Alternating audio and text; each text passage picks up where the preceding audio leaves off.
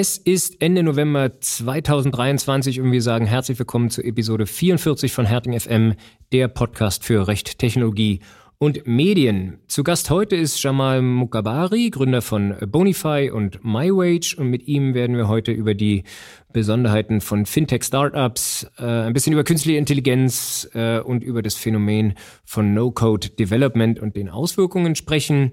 Ähm, ja, meine Co-Host ist heute äh, eine Debütantin, äh, was diesen Podcast betrifft. Mir gegenüber äh, sitzt Dorothea, Dorothea Wenz ähm, aus unserem Corporate Tech Team. Ähm, schön, Dorothea, dass du da bist und vielleicht stellst du dich den Zuhörenden mal kurz vor. Hi Martin, ja danke, dass ich dabei sein darf. Ich bin schon einige Jahre bei Herting. Ich habe hier als Studentin angefangen und eigentlich bin ich auch schon genauso lange im Corporate Team. Also mache im Prinzip alles rund um Unternehmens- und Wirtschafts Wirtschaftsrecht. Dabei habe ich vor allem mit wirtschaftlichen, finanziellen Themen zu tun, ähm, zum Beispiel der Gründung von Startups, Finanzierung von Gesellschaften, Finanzierungsrunden, auch M&A, also Unternehmenstransfusion oder auch ähm, Ausgliederung und Verkauf. Ähm, andererseits aber auch mit Streitigkeiten unter Gesellschaftern. Dabei kommt es dann eher auf Taktik, Strategie und Fingerspitzengefühl an. Also ist von allem ein bisschen was dabei. Ja, also das äh, vielleicht mal kurz erwähnt. Dorothea, äh, wie ich übrigens hier als Studentin angefangen äh, und dann so alle Stagen äh, durchlaufen ähm, und sagt ja zu Recht, sie sei von Anfang an im Corporate-Team bei Stefan Kask ge äh, gewesen. Ja, wer immer denkt, äh, Herting macht nur IT, IP, das stimmt nicht. Äh, ja, wir machen ähm, auch Corporate M&A, wir machen auch Arbeitsrecht. Äh, irgendwann müssen wir mal einen Arbeits-, eine Arbeitsrechtlerin äh, herholen ähm, und über ein arbeitsrechtliches Thema sprechen.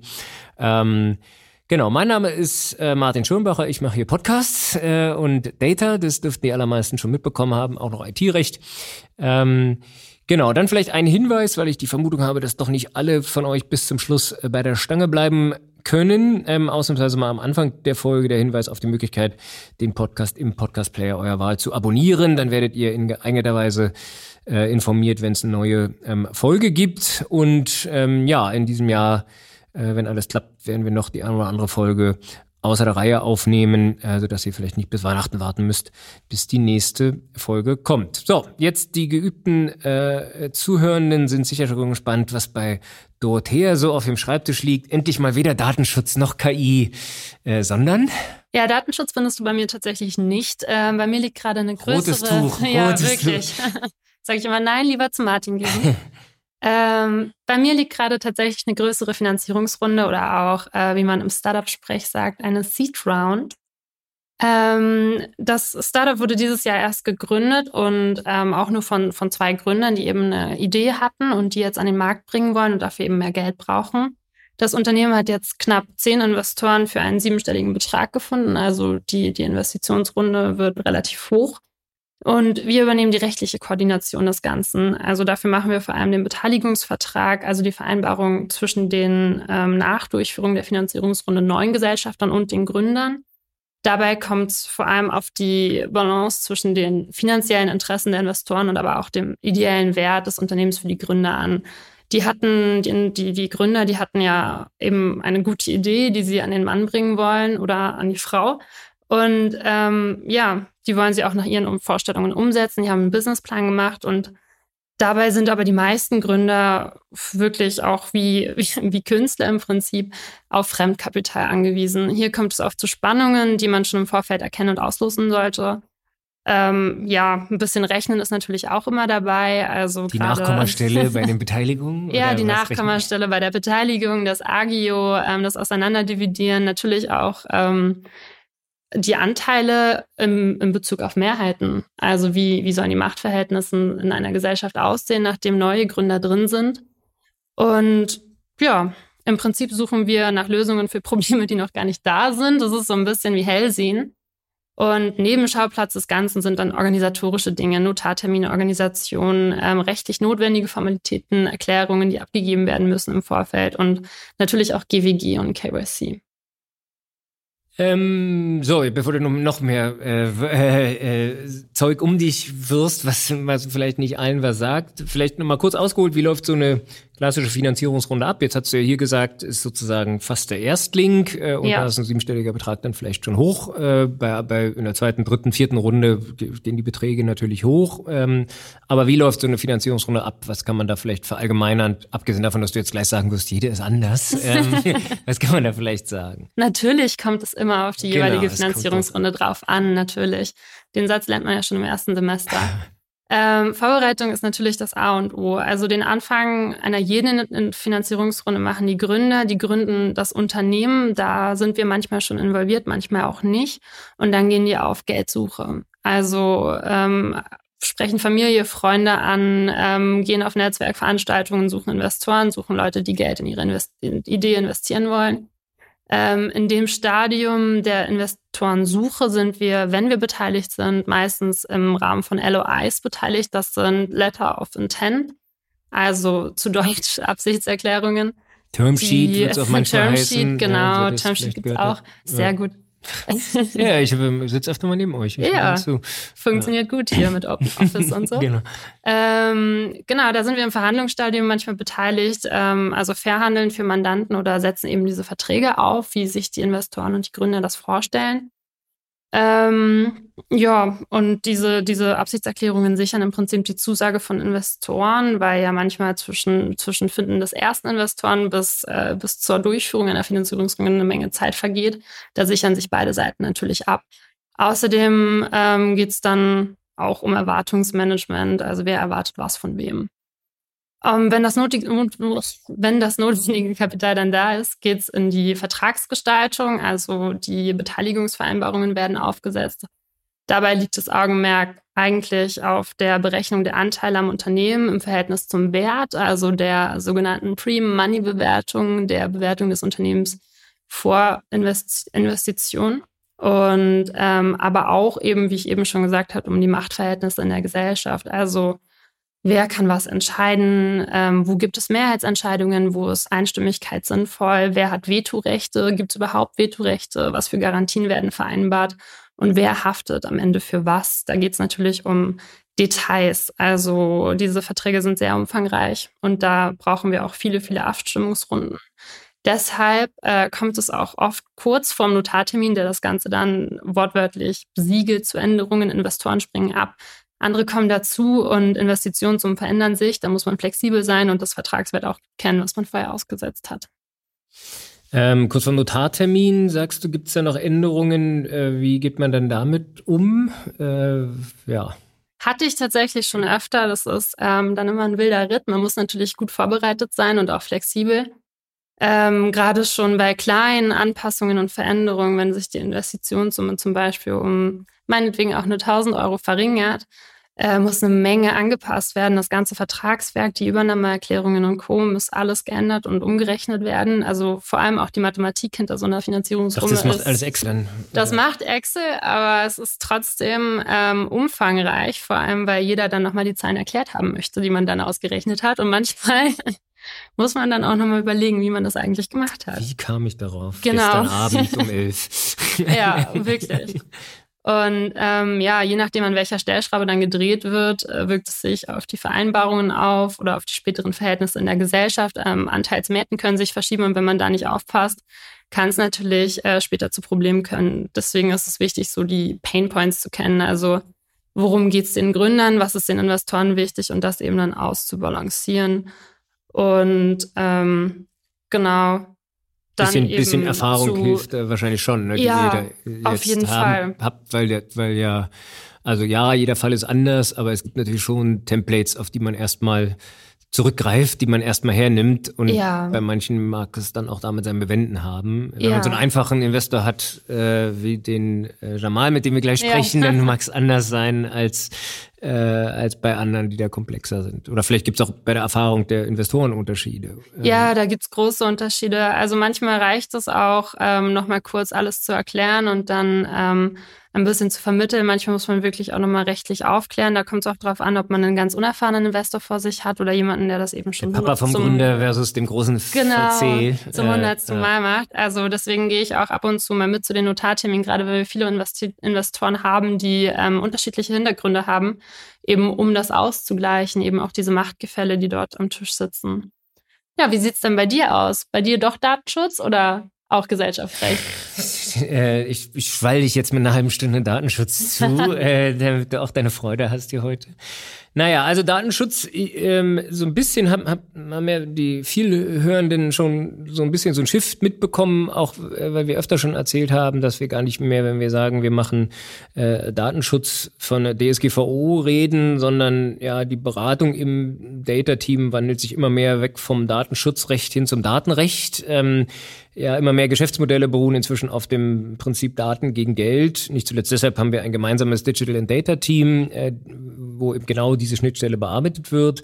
Ähm, und Thema dieses Teams ist eben zunehmend die Beratung zu den neuen datenrechtlichen Themen, die jetzt in großer Frequenz aus Brüssel ähm, zu uns schwappen. Letztes Mal haben wir über den Data Act gesprochen, äh, ja, und, und unser aktueller Fall, der auch aus dem Data Digital Team kommt, ja, für eine Mandantin, die im weiteren Sinne öffentliche Hand ist, haben wir jetzt geprüft, ob der Data Governance Act auf deren Tätigkeit Anwendung findet und was daraus konkret folgt.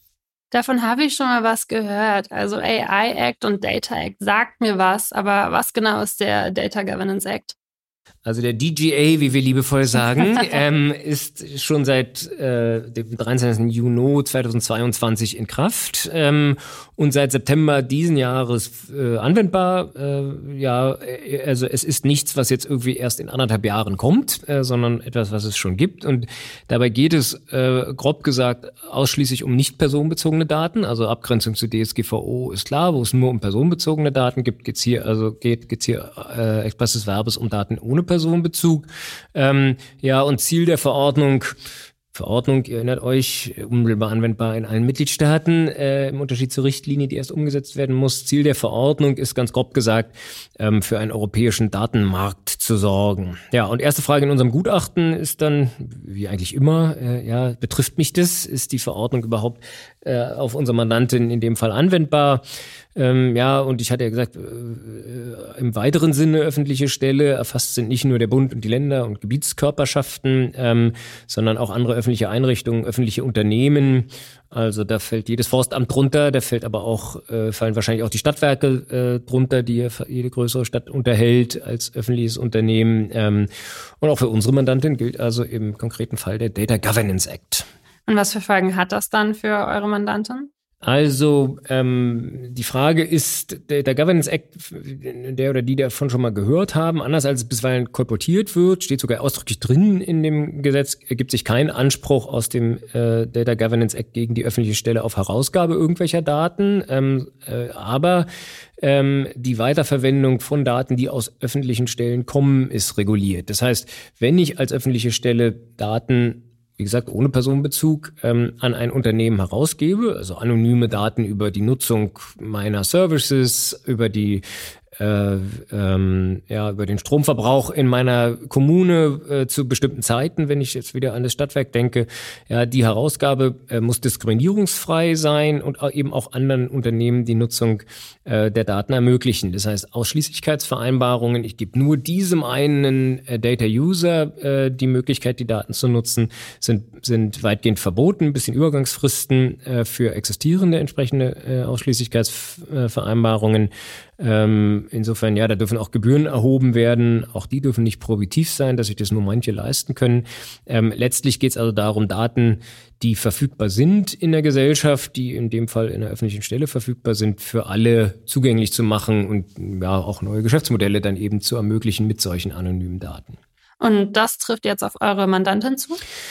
Ähm, ja, in der Tat. Ich kann jetzt hier nicht allzu sehr ins Detail gehen, wenn man dann sofort weiß, um wen es geht. Ähm, ja, ein Unternehmen, was man durchaus kennt. Äh, aber äh, ja, mit der Folge, dass äh, tatsächlich dieser Aspekt, den ich gerade erwähnt hatte, auf die Mandantin in der Tat zutrifft und die jetzt halt schauen muss, wo geben wir denn überhaupt Daten an Dritte heraus und unter welchen vertraglichen ähm, äh, Beziehungen oder welchen vertraglichen Voraussetzungen stehen steht die Herausgabe an diese Unternehmen ähm, mit der Folge, dass sie dann eben damit rechnen müssen, dass auch andere Unternehmen kommen und sagen, hey, äh, ihr stellt doch äh, da dem und dem Unternehmen die Daten zur Verfügung, das wollen wir jetzt ähm, eben auch.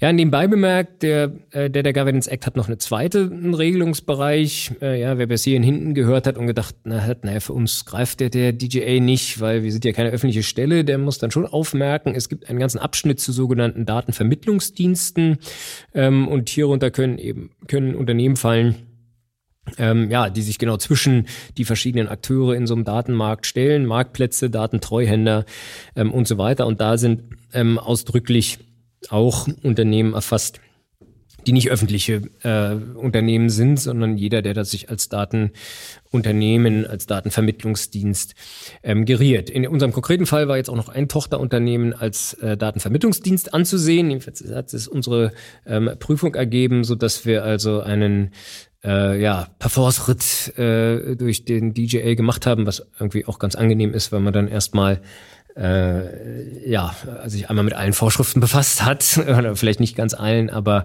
ähm, und ein bisschen besseres Gefühl dafür bekommt, was der Data Governance Act ähm, alles so mit sich bringt. Also wer da mehr erfahren äh, möchte, sollte mal auf unserer Website schauen. Da findet sich einen, ein Beitrag zu diesem neuen Gesetz und auch zu dem Thema Datenvermittlungsdienste, der versucht ein bisschen Licht ins Dunkel zu bringen. Ähm, Genau, überhaupt versuchen wir auf der Website äh, ja jetzt immer mehr über diesen äh, EU-Datenstrategie zu informieren und ähm, äh, zu schauen, welche konkreten Folgen das für die Unternehmen und eben auch für die öffentliche Hand da draußen hat.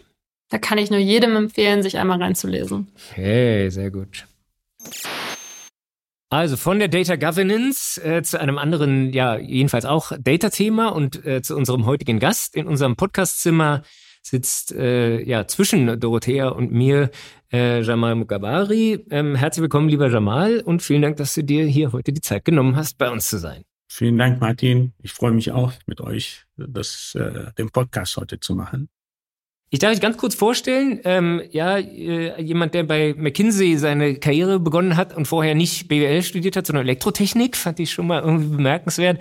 Äh, und dann, dann hast du relativ äh, ja schon äh, gut Erfahrung im Gründen und Hochziehen von Unternehmen. Du hast die Regis 24 warst du dabei, äh, du warst bei äh, Bonify hast du gegründet und jetzt seit ja auch schon wieder ein paar Jahren ähm, MyWage. Du bist, äh, manchen wird es was sagen, bei der Young Presidents Organization auch noch nebenbei äh, engagiert. Umso schöner, dass du dich heute ähm, hier zur Verfügung stellst. Ja, wir fangen äh, gerade bei Leuten, die jetzt aus der Wirtschaft sozusagen kommen, immer gerne damit an, dass sie mal erzählen, was eigentlich ihr Unternehmen macht und wie das funktioniert. So sollten wir das hier auch handhaben, ehe wir uns versuchen äh, abzubrechen, was MyWage macht. Äh, magst du das vielleicht mal ein bisschen erklären und so vielleicht uns den Einstieg hier bieten? Ja, vielen Dank. Was MyWage macht, eigentlich ist relativ einfach. Es ist eine Plattform für ein Personenkreis, der kurzfristigen Finanzierungsbedarf hat. Ähm, wir haben verschiedene Produkte, ähm, die die Kunden in Anspruch nehmen können, um ihre Liquidität zu überbrücken. Ein Kernprodukt oder einer unserer Produkte ist ähm, Gehaltsvorschusszahlungen im Englischen Early Wage Access oder Earned Wage Access oder Salary Advance. Es gibt viele Bezeichnungen im Englischen dazu. In Deutschland ist das Thema relativ neu. Ähm, und das ist eins unserer Kernprodukte, die wir anbieten. Ähm, allerdings haben wir weitere Produkte, die unsere Nutzer äh, viel oder sehr stark in Anspruch nehmen. Äh, das ist das Thema Finanzanalyse, das ist das Thema Kreditvergleich, das ist das Thema Schuldnerberatung, was wir ne nicht selber anbieten, aber andere. Das heißt, rund um das Thema Finanzen ist MyWage als Plattform angetreten und hat inzwischen sehr, sehr viele Nutzer.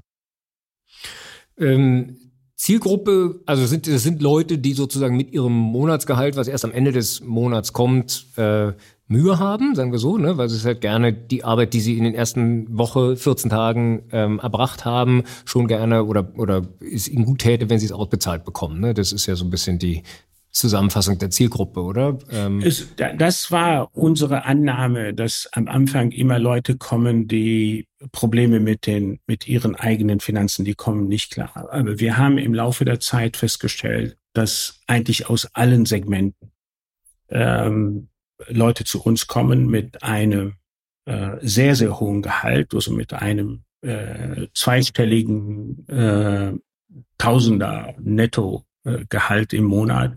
Aber natürlich haben wir auch einige, die rund um die 500 Euro äh, Nettogehalt im, im Monat haben. Es ist, die Bandbreite ist sehr groß.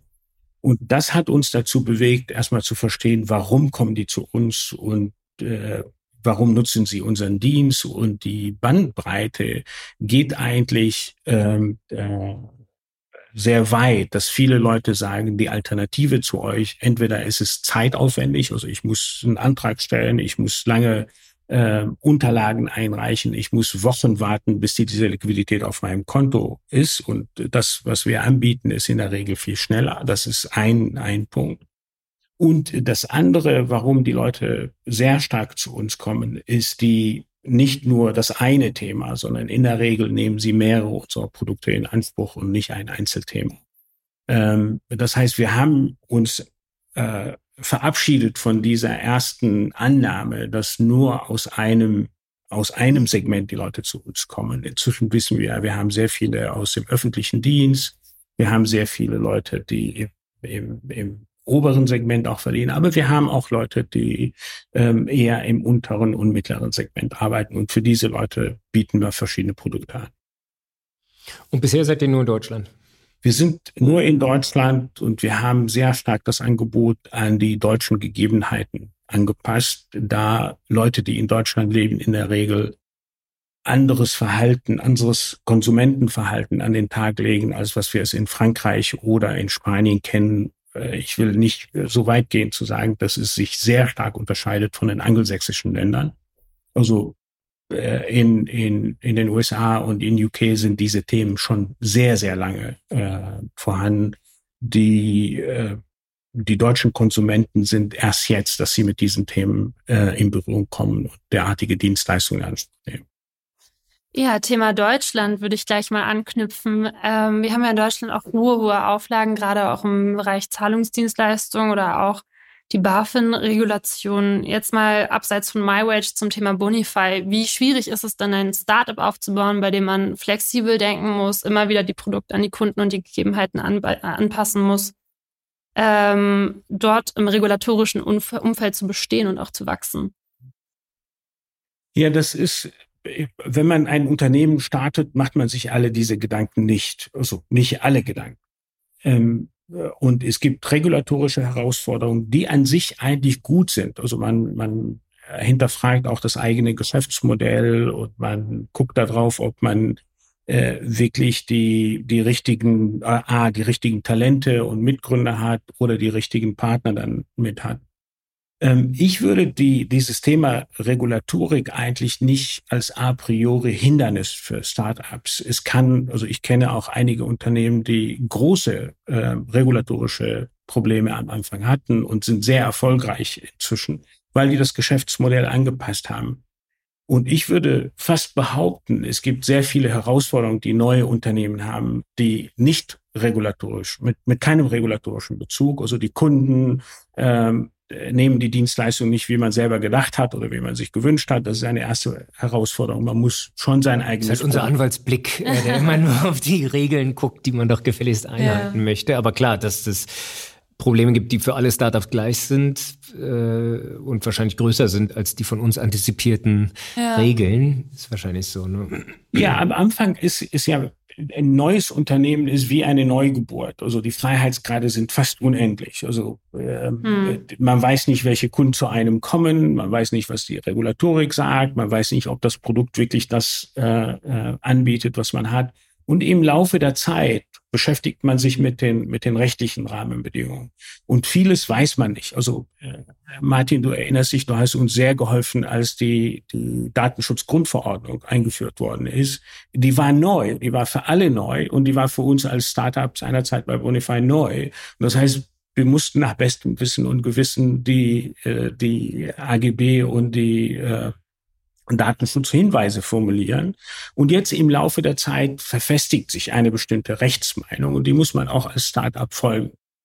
Ich, also ich glaube, wir, wir dachten halt so ein bisschen, also DSGVO ist ein gutes Beispiel, weil das betrifft mhm. ja alle Unternehmen und der Aufwand, das haben wir hier im Podcast auch schon ein paar Mal mit verschiedenen Gästen besprochen, der Aufwand, den die Leute getrieben haben in ihren Unternehmen, um compliant zu sein, ging halt von kümmern wir uns später zu wir machen erstmal ein 100-Mann-Team und sind jetzt hier voll compliant. Äh, ja, das heißt auch da, und da ist durchaus gerechtfertigt, wenn man jetzt nicht in den strafbaren Bereich rückt und was weiß ich, Telefongespräche aufzeichnet, ohne um Einwilligung zu bitten, ähm, ja, ja, es war eigentlich oder ist schon vertretbar, nur das Notwendige zu machen, nur das, was nach außen bringt. Aber wenn ich äh, äh, einen auf der Kippe bin zum Finanztransfergeschäft oder zur mhm. Erlaubnispflichtigkeit, äh, dann muss ich mich ja mehr oder weniger von Tag eins damit auseinandersetzen ne? und kann nicht erstmal, also was hatten, was haben wir hier für Startups? Eine App ist ja schnell äh, entwickelt, äh, ja, Idee, App, ran an Markt, Marketing, so und dann guckt man später mal, ob dann Impressum ist und irgendwie Pille-Palle Sachen, äh, ja, aber das ist so ein bisschen die bei euch die Schwierigkeit. Die können ja von einem Tag auf den anderen könnte das BaFin kommen und sagen, ihr braucht eine Erlaubnis, die habt ihr nicht, deshalb verbieten wir euch den Dienst. Wann besteht eine Erlaubnispflicht nach ZAG? Das ZAG ist das Zahlungsdiensteaufsichtsgesetz. Eine Erlaubnis nach 10 ZAG brauchen Unternehmen, die gewerbsmäßig Zahlungsdienste erbringen. Solche Zahlungsdienste sind zum Beispiel Ein- und Auszahlungsgeschäfte, Finanztransfergeschäfte und Kontoinformationsdienste. Ja, in, in der Tat ist es auch und es passiert ja auch. Ich glaube jetzt in dem Fall von MyWage, wir hatten also durch die Erfahrung äh, im, im Vorfeld wussten wir ungefähr, in welchem Segment oder in welchem Terrain wir uns bewegen. Und da waren äh, sehr viele spezifische Fragen, die wir im Vorfeld gestellt haben. Ähm, ich würde nochmal sagen, die, die ähm, BaFin äh, kann auch bestimmte Sachen verbieten und es gibt auch äh, gute Beispiele. Das ist nicht der einzige Erfolgs- oder Hindernisfaktor, sondern es gibt sehr viele Unternehmen, die aufgrund der Auflagen der BaFin ihr Geschäftsmodell verändert haben und sind sehr erfolgreich ähm, haben die es gewusst, hätten sie es so vom Anfang an gemacht, ist sehr, sehr fair. Ich würde das, wie du sagst, natürlich ist es eine große Hürde, die muss man nehmen, aber ich würde es nicht als den Erfolgsfaktor äh, äh, sehen, dass es entweder es ist äh, Make or Break, sondern das ist einer der Faktoren, die man betrachten muss, äh, wenn man äh, äh, mit, mit gesundem Menschenverstand und mit juristischer Kenntnis ein bisschen äh, daran geht, ist es sicherlich navigierbar. Und, und es ist, ähm, ja, wir, die, aus Datenschutzbrille haben wir dann immer unsere, mit Verlaub, teilweise etwas schwerfälligen Datenschutzbehörden im Auge. Also, äh, ja, es gibt Behörden mit mehr oder weniger schlechtem Ruf. Ähm, ich glaube, dass man mit dem BaFin auch unsere Erfahrung aus Mandaten teilweise schon mehr und dann auch gerade als Startup anders sprechen kann, vielleicht auch als mit einer Datenschutzbehörde, wo es dann irgendwie um Kleinigkeiten geht, äh, aber ein Riesenfass aufgemacht wird und bei euch äh, oder ja, oder?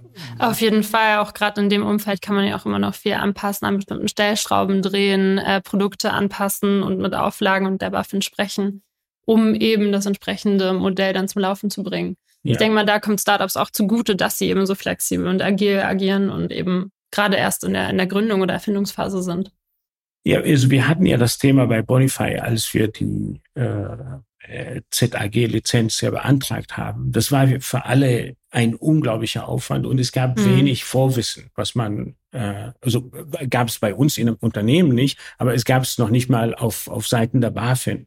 Und das fand ich sehr, sehr kooperativ zu sagen, okay, wir, wir haben ja mit einem, mit einem ersten Aufschlag, also äh, böse, böse Zungen behaupten, das war meine zweite Doktorarbeit, also so viel Papier, wie ich da produziert hatte, ähm, aber es war kooperativ. Also man konnte dann aufschreiben und sagen, das ist das, was die Meinung ist. Und es ging hin und her. Und irgendwann haben wir in der Tat die Zulassung bekommen. Also es, das, das, ich fand das zwar sehr aufwendig. Es nimmt sehr viel Aufmerksamkeit auch von einem Startup, was sich dann natürlich auf andere Themen in der Zeit fokussieren muss.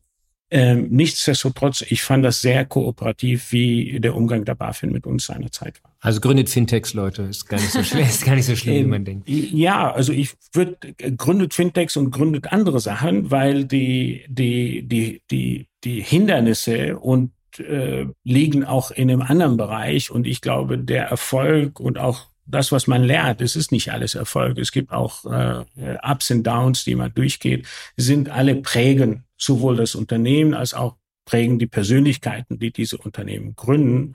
Und ich glaube, viele Lektionen, äh, natürlich jetzt in, in meinem besonderen Fall viel mit Fintech, aber ich glaube, in jedem anderen Unternehmen gibt es diese Lernerfahrung äh, auf die, die, äh, auf dein Zitat, ja, gründet und versucht das äh, am Eigenleib zu erfahren, was es bedeutet, dann auch auf das falsche Pferd zu setzen, auf das falsche Thema oder auch auf das richtige Thema.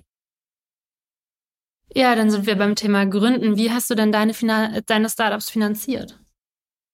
Das war sehr unterschiedlich. Es, ähm, äh, die äh, bei Regis 24 war ich nicht der Gründer. Mhm. Ich bin später dazu gekommen. Das Unternehmen hatte eine gewisse Größe und äh, die beiden Gründer, äh, die ich von früher kannte, haben mich gefragt, ob ich nicht McKinsey verlassen möchte und dann dazu käme.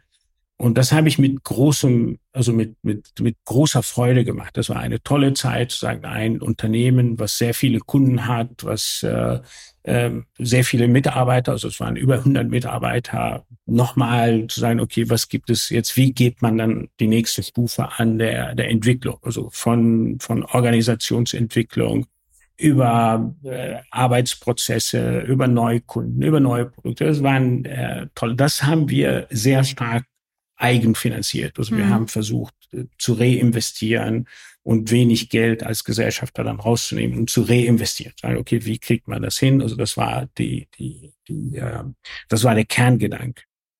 Äh, bei Bonify hatten wir am Anfang, also wir waren vier Gründer, äh, zwei von uns haben dann ein bisschen vorfinanziert und relativ schnell haben wir sehr große äh, VCs aus dem Inland und aus dem Ausland, die da mit investiert haben.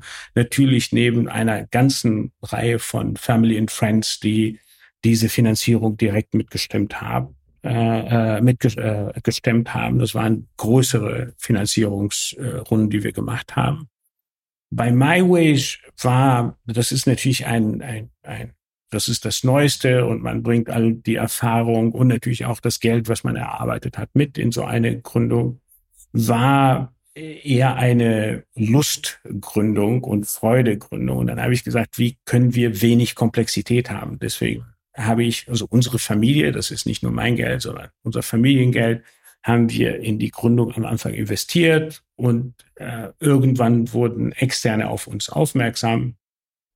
Dann haben wir ein Pitch Deck gemacht und diskutiert und am Ende äh, aus, da haben wir eine kleine Runde gemacht und aus dieser Runde sind einige Unternehmer, äh, die mit investiert haben, zum Beispiel der Gründer von, von Weltbahn, von Raisin, äh, der Gründer von Tu aus Norwegen. Beide sind ehemalige McKinsey-Kollegen und glauben an diese Geschäftsmodelle, aber auch ähm, normale Unternehmer oder auch einige meiner Freunde aus dem äh, YPO-Umfeld haben dann mit investiert und Angelize, also ein, ein, ein kleiner, kleiner VC, der sich auf Seed-Investoren äh, äh, fokussiert, da hat er auch mit investiert. Und die Frage ist, die, warum wir das gemacht haben, ist, es, sollte keine hohe Komplexität, also die Komplexität um äh, Investor Reporting und so zu machen, sollte gering sein. Und es sollten in dem Fall, wo wir falls wir Schwierigkeiten haben, das sollte man annehmen, diese Leute könnten uns unterstützen. Also bist du eher ein Fan davon, den Kreis erstmal klein zu lassen und dann zu schauen, wie es sich entwickelt und dann Fremdkapital über Venture Capital Investoren reinzuholen und den Kreis zu vergrößern? Äh, das kommt drauf an. Also mm. in mhm. meinem Fall war es so, es gibt natürlich viele Gründer. Ich wünschte mir, ich hätte 20 Jahre eher dann auch gegründet, aber da hätte ich die die, das Geld ja nicht. Und es kommt auf die Situation an. Natürlich ja. ist, wenn man, wenn man, also was schadet ist, ist, äh, jeder Mensch hat nur 100 Prozent Aufmerksamkeit.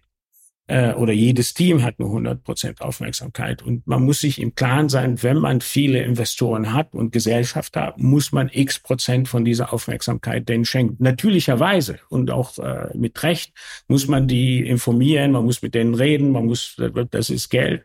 Und das, was man den Gesellschaftern dann widmet, zu Recht, kann man nicht auf das Geschäftsmodell ähm, allokieren.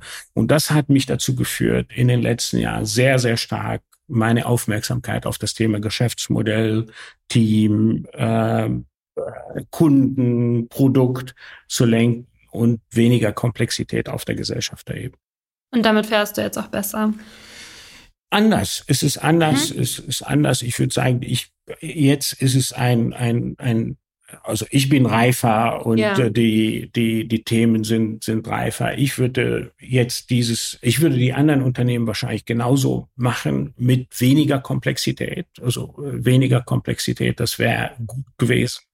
Und jetzt würde ich sagen, ja, erst wenn, wenn wir jetzt wissen, welche Kunden kommen zu uns, die Fragen hattet ihr vorhin gestellt, warum kommen die zu uns, mit welchem Bedarf, passen unser Produkt an, all das erfordert Zeit mhm. und, und, und äh, äh, Deep Dives, die notwendig sind, um, um das Richtige herauszufinden. Und dann, wenn wir sagen, okay, wir haben jetzt, wir haben jetzt das Modell, hat sich verfestigt, dann könnten wir eine größere Runde Finanzierung, soweit notwendig, dann aufnehmen.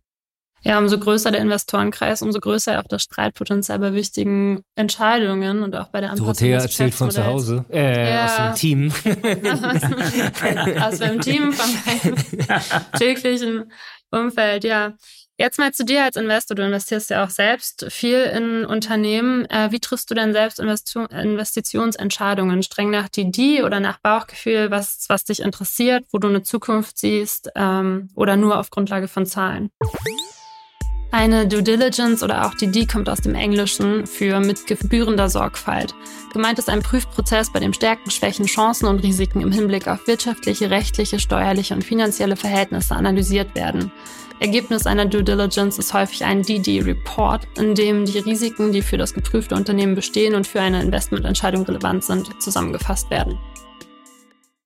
Also es ist nicht viel, was mhm. ich, ich habe 12, 13 oder 15, das ist jetzt nicht, nicht viel. Mehr als ich habe. ja, mehr als wir beide zusammen. Also, es ist nicht viel, es ist wenig. Also am Anfang habe ich eigentlich eher opportunistisch äh, investiert und mhm. habe gesagt, wenn ich die Leute kenne und ich fand das Thema okay, äh, äh, habe ich dann investiert. Also es gab drei Phasen. Ja, so die erste Phase war opportunistisch, mhm. wenn ich das Thema, wenn ich Geld hatte und das Thema gut fand und irgendwas, dann habe ich investiert. Dann gab es die zweite Phase, wo ich dachte, ich habe den heiligen Gral gefunden und ich könnte jede Investition könnte sich äh, äh, ver-x-fachen, also ähm, und da bin ich auf die Schnauze gefallen. Und dann habe ich festgestellt, okay, ich sollte nicht das tun, was ich, wovon ich nicht verstehe oder wo ich nicht den Eindruck hatte. Ähm, und jetzt bin ich in die dritte Phase mhm. äh, gekommen. Und das ist aktuell, ähm, äh, gibt es, aktuell werde ich häufig gefragt, aber aktuell gibt es auch Themen, die mich sehr, sehr interessieren. Also das ist das Thema also rund um Fintech und, und Finanzen. Aber das zweite Thema, was mich sehr interessiert, ist äh, AI oder KI, dass diese Themen interessieren mich sehr stark und äh, da habe ich in den letzten Jahren mehr Fokus drauf gelegt, in diese Bereiche zu investieren, weil A, ich mich dafür interessiere und sehe das und B, äh, sehe ich, dass wir am Anfang einer neuen Ära in der, in der Wirtschaft sind. Also steigst du dann auch voll ein in das Geschäftsmodell und versuchst dich einzubringen oder sagst du, okay, ihr habt eine tolle Idee, ich stehe voll dahinter, mich interessiert das Thema, aber macht erst mal. Äh, ja, ich bin ein sehr passiver Investor, ja. also äh, sehr, sehr passiver Investor ähm, im Sinne von, ich gehe nicht an die äh, Gründer und mhm. sage, mhm. das habt ihr falsch oder richtig gemacht. Es gibt einige Gründer, zu denen ich sehr gutes Verhältnis habe und die kommen auf mich zu und in all diesen Fällen ist natürlich, biete ich meine Unterstützung. Äh, teilweise ist es nur das Zuhören äh, ist ausreichend. Teilweise ist es Problem Solving und teilweise ist es ein Netzwerk, was man hat und zur Verfügung stellt. Aber ich gehe nicht, also auch wenn die Zahlen mir nicht gefallen, gehe ich nicht dahin und sage, was habt ihr denn äh, da gemacht? Das ist natürlich das Schöne, wenn du, äh, machen viele Investoren, dass sie auch irgendwie ihre eigene Unternehmung haben äh, und auch wissen, was es bedeutet, nervige Investoren zu haben. Nervig, äh, aufdringlich, äh, äh, nachfragend, helfend. Ähm, ist ja alles fließend. Aber insofern ist es ja dann konsequent, dass du dann, wenn du auf der anderen Seite bist, äh, dann dich auch leicht führen lässt und äh, da bist, wenn sie Fragen haben, aber, aber dann eben äh, ja da jetzt nicht äh, alle 14 Tage anrufst, was ist denn da los? Eure Zahlen sind ja schade. ja. Ja, ich meine, ein Reporting, ich weiß es ja aus eigener Erfahrung, äh, auch wir machen jetzt ja auch Reporting, aber ich habe für mich entschieden, das ist das Reporting, was wir intern haben. Und ein Teil davon geben an unsere Investoren eins zu eins, ohne irgendetwas, sondern mit keinem Kommentar oder mit einem kleinen. Natürlich ist es sinnvoll für einen selber immer wieder innezuhalten und zu sagen, wo stehen wir denn eigentlich? Und das ist sinnvoll. Das rate ich auch den, den, den, den Gründern, dass sie sich selber im Klaren darüber sein sollten, wo die stehen. Und das mache ich aber auch für uns intern genauso. Ja. Ja, spannend. Ähm, äh, du hast KI angesprochen. Ähm, du bist KI interessiert. Wer nicht? Jede zweite Folge hier ist KI. äh, jetzt jedenfalls bei dem ähm, äh, Digital Data Team ist jedes zweite Mandat KI. Also ja, manches ist Big Data von früher, manches ist auch einfach Software, aber, aber ähm, jedenfalls kommen die Mandanten und sagen, es sei KI. Inwieweit siehst du das für euer Geschäftsmodell jetzt bei MyWage als Thema? Nutzt du das? Wie näherst du dich? Wo sind die Einsatzfelder?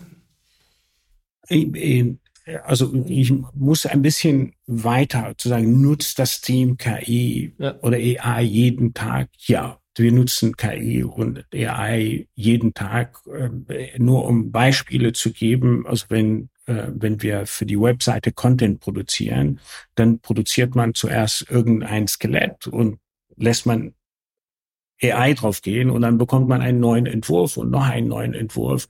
Und wenn ich überlege, was es für eine Arbeitserleichterung, äh, nicht nur Arbeitserleichterung, sondern Zeitersparnis damit einhergeht, ist enorm. Also die Anwendung ist, ist sehr, sehr, sehr einfach.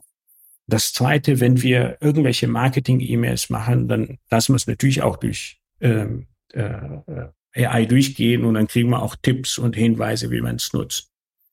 Der dritte Aspekt, worauf du vielleicht zielst, ist, nutzen wir das für das Thema Finanzen, also für die Produkt, für das Produktportfolio, was wir haben. Das nutzen wir noch nicht, ähm, das hat auch natürlich verschiedene äh, Gründe. Das eine ist, ähm, wir sind sehr beschäftigt mit der Optimierung des eigentlichen Produktes, mit der, ähm, des Platt, der, der Plattform, um das Richtige für die richtigen Kunden dann anzubieten, also das Passende anzubieten.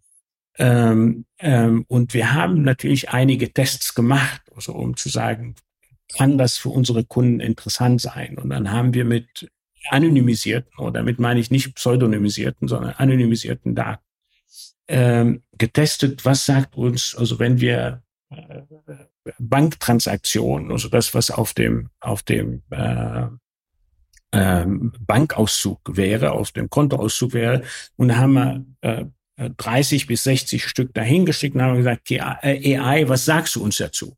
Und erstaunlicherweise kommen unglaublich gute Antworten zurück. Und dann haben wir das mehrfach gedreht. Also äh, teilweise haben wir diese Datensätze kuratiert. Also wir haben die selber generiert und hingeschickt und da haben wir gewartet, was da kommt. Ist unglaublich gut, was da kommt. Also an, an Hinweisen, wie man äh, Geld sparen kann, wie man anlegen kann. Das kann auch von dem Allgemeinen bis ins sehr spezielle, also sehr konkrete Hinweise mach. Also nimm kein Taxi, sondern nimm äh, ein öffentlicher Nehmen Uber an. Die BVG. Ja, genau. Ich wusste nicht, dass das auch geht. Genau, genau. Vielleicht ist Uber mit einem Gutschein äh, nutzen könnte, äh, könnte auch günstig genau. sein. Natürlich. Ähm, und das andere Thema ist, was du oder ihr beide angesprochen habt, ist das Thema Datenschutz oder wie geht man damit um mit Einwilligung. Das sollte auf soliden Füßen stehen. Also bevor wir das nächste Thema an Komplexität nehmen, haben wir es für uns ausprobiert und es sieht sehr erfolgversprechend aus oder sehr interessant auch für, für, für die Kunden, die wir haben. Aber wir haben es noch nicht live oder mhm. wir haben noch nicht mit Echtdaten es versucht. Das ist irgendwann in den nächsten, weiß ich nicht, äh, neun bis zwölf Monaten wird ein großes Thema für das Team. Das steht auch auf der Roadmap drauf. Ja, Okay. Ähm, äh, ganz kurzer Werbeblock. Genau die Themen, die du angesprochen hast, werden wir auf unserem äh, KI-Tag äh, besprechen. Ja, also äh, als, als hätten wir uns abgesprochen. Ähm, ja, das, das Thema Content Creation mit KI. Äh, also da, da stellen sich urheberrechtliche Fragen. Da stellt sich die Frage, wer hat Rechte an den Produkten, äh, die da raus oder an den Ergebnissen, die da rauskommen. Ähm, äh, ja, Datenschutz und KI natürlich äh, können wir gleich nochmal kurz einen Schwenk machen. Ähm, ja, Haftung. Äh, was ist, wenn da jetzt irgendein Unsinn rauskommt und ihr den äh, Kunden empfehlt, Tor-Hotels zu nehmen oder später zu buchen und das ist aber stellt sich als Unsinn heraus. Ähm, äh, was ist eigentlich da? Äh, ja, ist die die Lage eigentlich klar. Müsst ihr halt gerade stehen. Es können eure Kunden dafür, wenn ihr euch KI bedient, die es nicht auf dem Kasten hat. Ne? Ähm, aber ähm, genau, 30.11. Ich glaube, es gibt keine Plätze mehr, aber äh, wer, wer mag, kann es trotzdem mal probieren, sich da bei uns anzumelden. Einfach mal auf der Website ähm, schauen. Genau. Ähm, Datenschutz hattest du gesagt, äh, hindert euch noch ein bisschen daran, mit echten Daten zu arbeiten, weil man sich sicherlich überlegen muss, ähm, womit äh, ja, auf welcher rechtlichen Grundlage können wir jetzt Dritte, ich weiß nicht, ob ihr mit ChatGPT gearbeitet habt bis jetzt oder ist ja auch ein bisschen egal, welches System, aber, aber ähm, äh, Dritte mit Echtdaten arbeiten lassen. Ne, da muss man dann sicherlich ran und schauen, ähm, ja, ob man es mit einer Einwilligung, also um, oder anders gesagt, um eine Einwilligung wird man wohl nicht rumkommen. Ja, dann ist nur die Frage, wie die, wie klar und deutlich die dann entsprechend ausfällt. Ja, also du hast ja zwei Themen angesprochen, die, also ich habe dir einmal zugehört, äh, jetzt neuerdings als das Thema um die Bilder mit die mit AI produziert worden sind. Also äh, äh, da hast du in irgendeinem ich weiß nicht, ob ein Podcast oder YouTube oder irgendwas, wurde die Frage an dich gestellt, wem, also gibt es äh, IP-Rechte an den Bildern? Und du hast sehr klar, nee, gibt es nicht. Also die sind frei verfügbar. Und das ist der einzige Teil, den ich mir abgespeichert habe. Also wenn wir Bilder produzieren, gibt es nicht. Vielleicht ist auch falsch. Das weiß ich nicht. Nee, nee, das ist schon richtig. Die, ja. die Frage ist aber nicht so sehr, äh, ähm, dürft ihr die denn nutzen, sondern dürfen andere diese wiederum verwenden, obwohl ihr euch Mühe gegeben habt und, und äh, in einem langen Prozess äh, den idealen Prompt für eure Blogbeiträge und eure Bilder herauskristallisiert äh, habt. Ähm, äh, ja, und da vielleicht auch bezahlt habt dafür, dass die KI das macht. Und ja, wenn es aber ein Bild ist, was ausschließlich KI generiert ist, dann gibt es auch die ersten Gerichtsentscheidungen, wie immer natürlich erstmal aus Amerika, äh, die aber bei uns so ähnlich ausfallen würden. Ja, wenn dort nicht äh, äh, ja die die geistige Schöpfung am Start war, äh, sprich kein Mensch mehr was damit gemacht hat, dann nutzt dir das reine Prompting nix. Äh, da, ja, dann dürfen, dann sind die Bilder gemeinfrei, würde man sagen, können die alle verwenden. Ähm, äh, ja, die, in der Realität ist es möglicherweise ein Scheinproblem, weil man den Bildern ja nicht ansieht, ob ihr da jetzt noch anschließend sehr viel damit gemacht habt. Äh, und dann, wenn es hinreichend, wenn sozusagen in der Bearbeitung wieder eine eigene Schöpfung liegt, bist du wieder bei, naja, ist vielleicht doch geschützt. Also insofern ähm, stimmt es weiterhin. Ähm, ja, irgendwann wird es wahrscheinlich mal ein ein Recht, äh, wird man das Gesetz anpassen und äh, so wäre jedenfalls mal meine Prognose und so eine Art Leistungsschutzrecht für KI-generierte Inhalte äh, erstellen, damit man da auch äh, Invests reintut. Ne? Das, das macht ja keinen Sinn, sich dann damit zu befassen und äh, wenn man damit kein Geld verdienen kann. Ja, also deshalb ist ein bisschen die Frage, äh, ob sich da nicht am Gesetz irgendwann mal was tut. Ja, das ist, also ich meine, wir, wir gucken da drauf, wir machen die Welt nicht komplexer für uns aktuell, als sie ist, sondern wir nehmen die, die, die Sachen so, wie sie sind. Wir versuchen uns abzusichern, wo es möglich ist. Ähm, und das wird dann im Laufe der Zeit das konkreter werden. Das andere Thema, was du angesprochen hast mit Finanzdaten und ChatGPT oder anders, da machen wir uns natürlich die Welt komplexer, äh, weil da geht es um sensible Daten. Wenn wir die da hinschicken, dann sollte es ordentlich Einwilligung geben und diese Einwilligung muss so spezifisch sein und so klar sein, transparent sein für den Kunden, dass wir wirklich mit gutem Wissen und Gewissen diese Daten dann dahin können und machen. Das ist äh, noch nicht, also wir, wir haben diese Dienstleistung noch nicht, aber das würden wir nur dann machen, wenn es geklärt ist, wie die Einwilligung dann stattfindet, weil auch zu Recht können die Kunden äh, fordern, dass man äh, die äh, äh, Datenschutzregelungen auch einhält und äh, mhm. äh, auch informiert darüber, was mit den Daten passiert. Genau, also da ist halt der Devil äh, in the Detail. Äh, ja, wie detailliert muss man das machen? Ihr habt jetzt anders als andere nicht das Problem mit der Freiwilligkeit, solange wie ihr auch den Dienst anbieten könnt ohne ähm, diese Einwilligung. Das ist ja in Ordnung. Ähm, wenn man es koppeln muss, wird es dann wieder schwierig.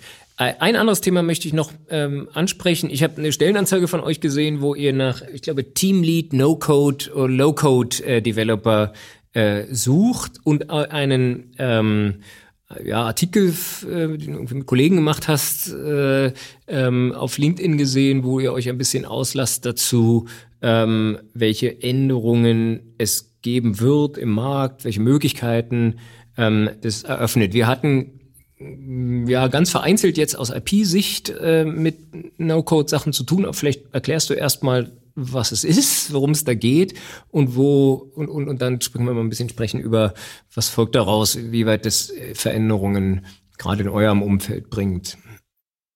Ich glaube, No-Code ist sehr, sehr weit gefasst. Also natürlich, die, die meisten kennen auch No-Code von Shopify. Also es ist natürlich keine No-Code-Plattform, aber es er, ermöglicht jedem, natürlich steht Code dahinter, aber es ermöglicht sehr viele Shop-Betreiber einen eigenen Shop ohne zu programmieren. Ja, WordPress ist ja in gewisser Weise Low-Code. Exakt, no ja, exakt, äh, exakt. Also wir kennen Wix oder ja. äh, WordPress. Jimdo und so weiter, ja. Genau, das ist all diese Sachen sind mit sehr wenig oder mit gar keinem Code, dass man ein eigenes Dienstangebot äh, online stellen kann. Ähm, jetzt geht's die nächste Stufe, kann man auch die, also kann man das Backend, also das, was, wo die Software, also ist es eine Software und nicht nur eine Webpräsenz äh, darstellen.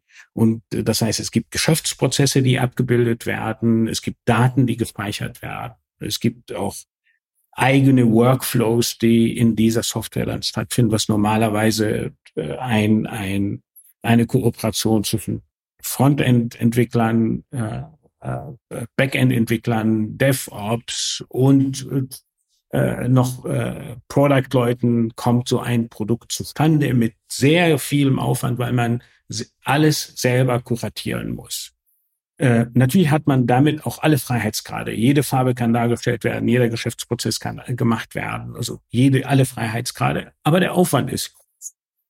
Ähm, die letzten Jahre sehen wir ähm, No-Code-Anbieter, also Plattformen, und das entwickelt sich auch. Das ist kein statischer Prozess, sondern die quasi, man, man hat eine Art äh, PowerPoint, also es ist nicht so, also, sieht wie PowerPoint und man bildet die Geschäftsprozesse ab in diesem in diesem Editor. Aber hinter den Geschäftsprozessen stehen auch Datenbankeinträge, ähm, Abfragen, ähm, Analysen, die man da hat. Und die werden komplett äh, äh, abgebildet im Backend.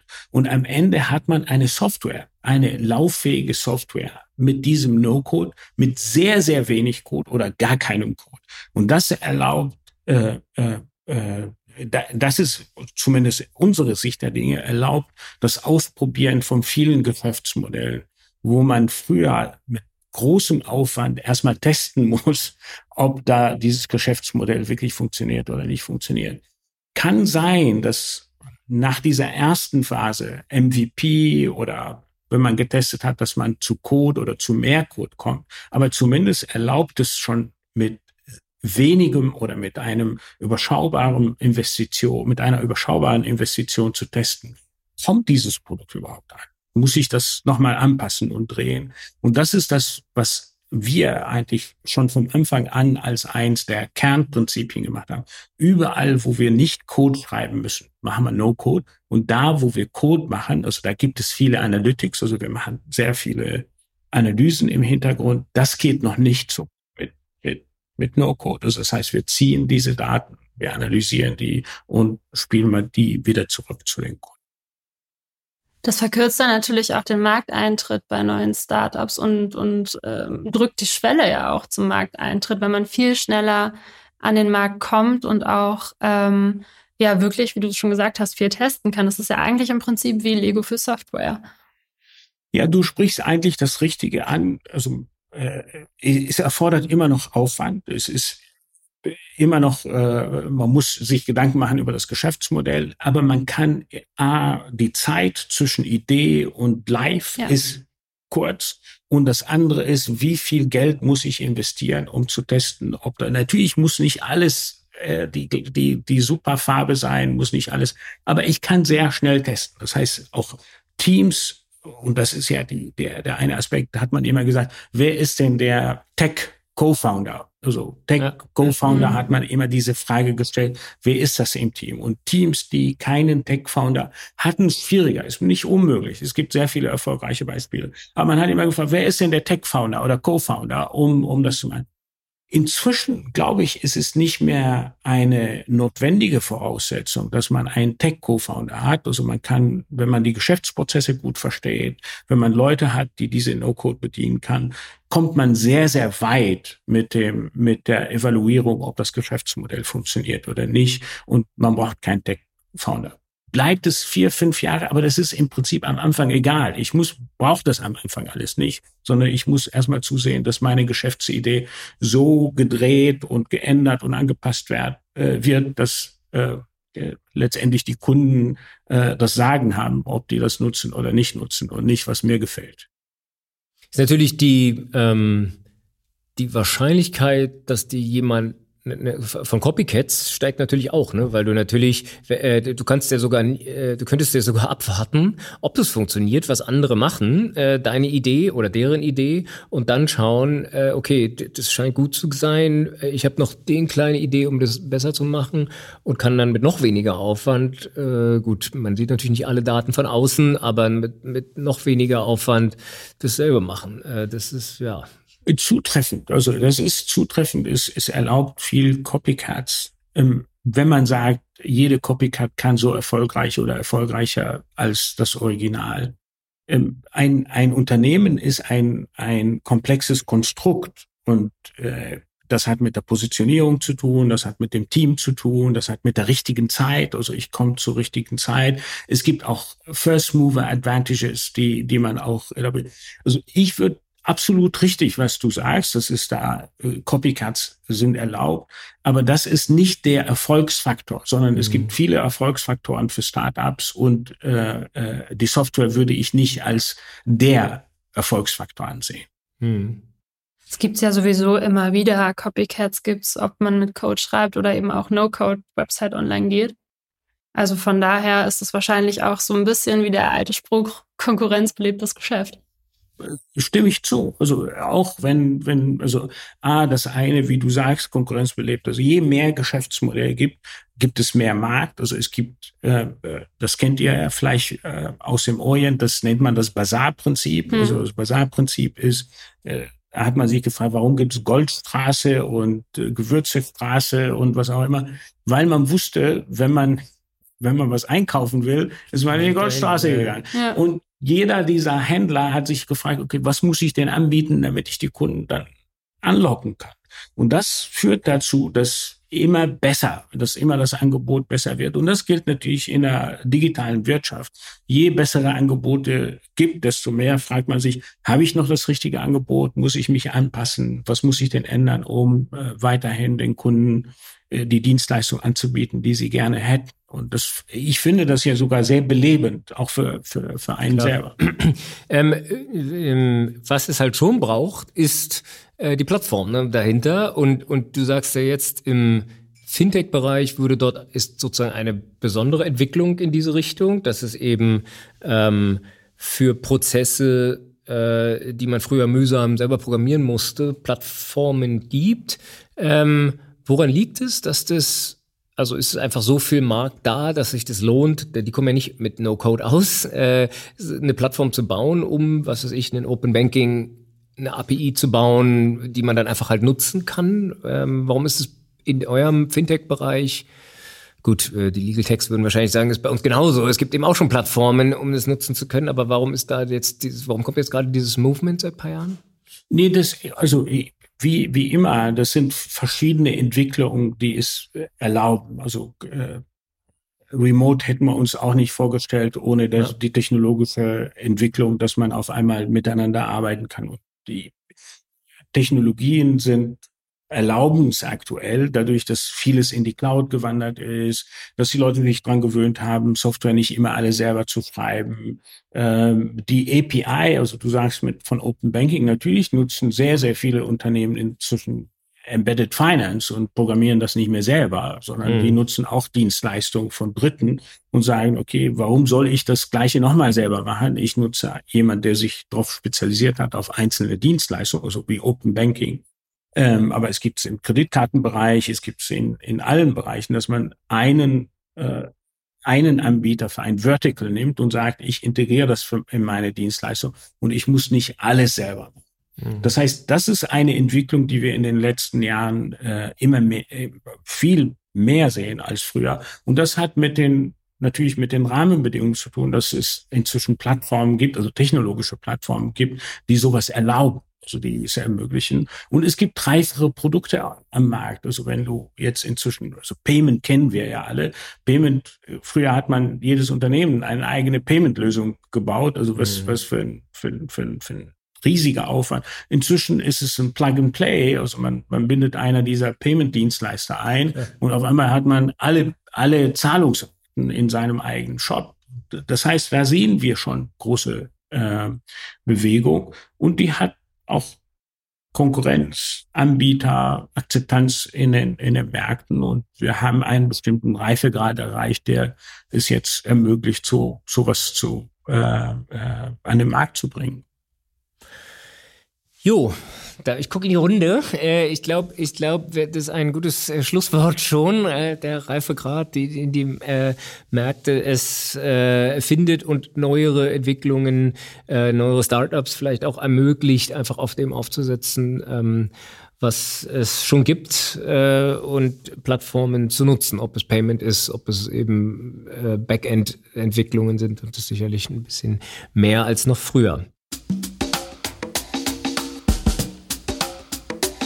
Jo, damit ist Folge 44 äh, von Herting FM, der Podcast für Recht, Technologie und Medien, am Ende angekommen. Ja, wie immer mein Hinweis auf unsere Website, äh, auch auf äh, den Podcast-Player, wo ihr gerade diese Folge gehört habt, zu gucken, welche Folgen es vielleicht äh, da noch gibt, die euch interessieren. Wir haben zum Beispiel letztes Mal ge gesprochen über Ransomware as a Service. ja, im eher dunkleren Bereich des Internet gibt es also auch. Ähm, auch dazu haben wir eine Folge gemacht. Äh, und dann hatte ich eingangs schon erwähnt, ähm, ja, es lohnt sich in diesem Jahr noch ein bisschen zu gucken äh, nach weiteren Folgen. Wir haben noch eine Sache vor, die, glaube ich, ganz cool wird. Ich will es noch nicht verraten, weil ich nicht sicher bin, ob ich es auf die Beine gestellt bekomme. Ähm, aber aber äh, möglicherweise ähm, bekommen wir das hin. Ja, euch vielen Dank, äh, Dorothea, dass du hier das erste Mal äh, dabei warst. Ja, danke für die Einladung. Und äh, Jamal natürlich. Äh, ganz tolle äh, Einblicke in das, was du in der Vergangenheit gemacht hast, was ihr jetzt macht äh, mit MyWage. Ähm, und äh, schön, dass du da warst. Vielen Dank. Vielen Dank. Danke dir, Dorothea. Martin, vielen Dank. Das ist toll, äh, ein Privileg bei euch zu sein. Prima, das lasse ich gerne bestehen. Tschüss, macht gut. Tschüss. Tschüss. Tschüss.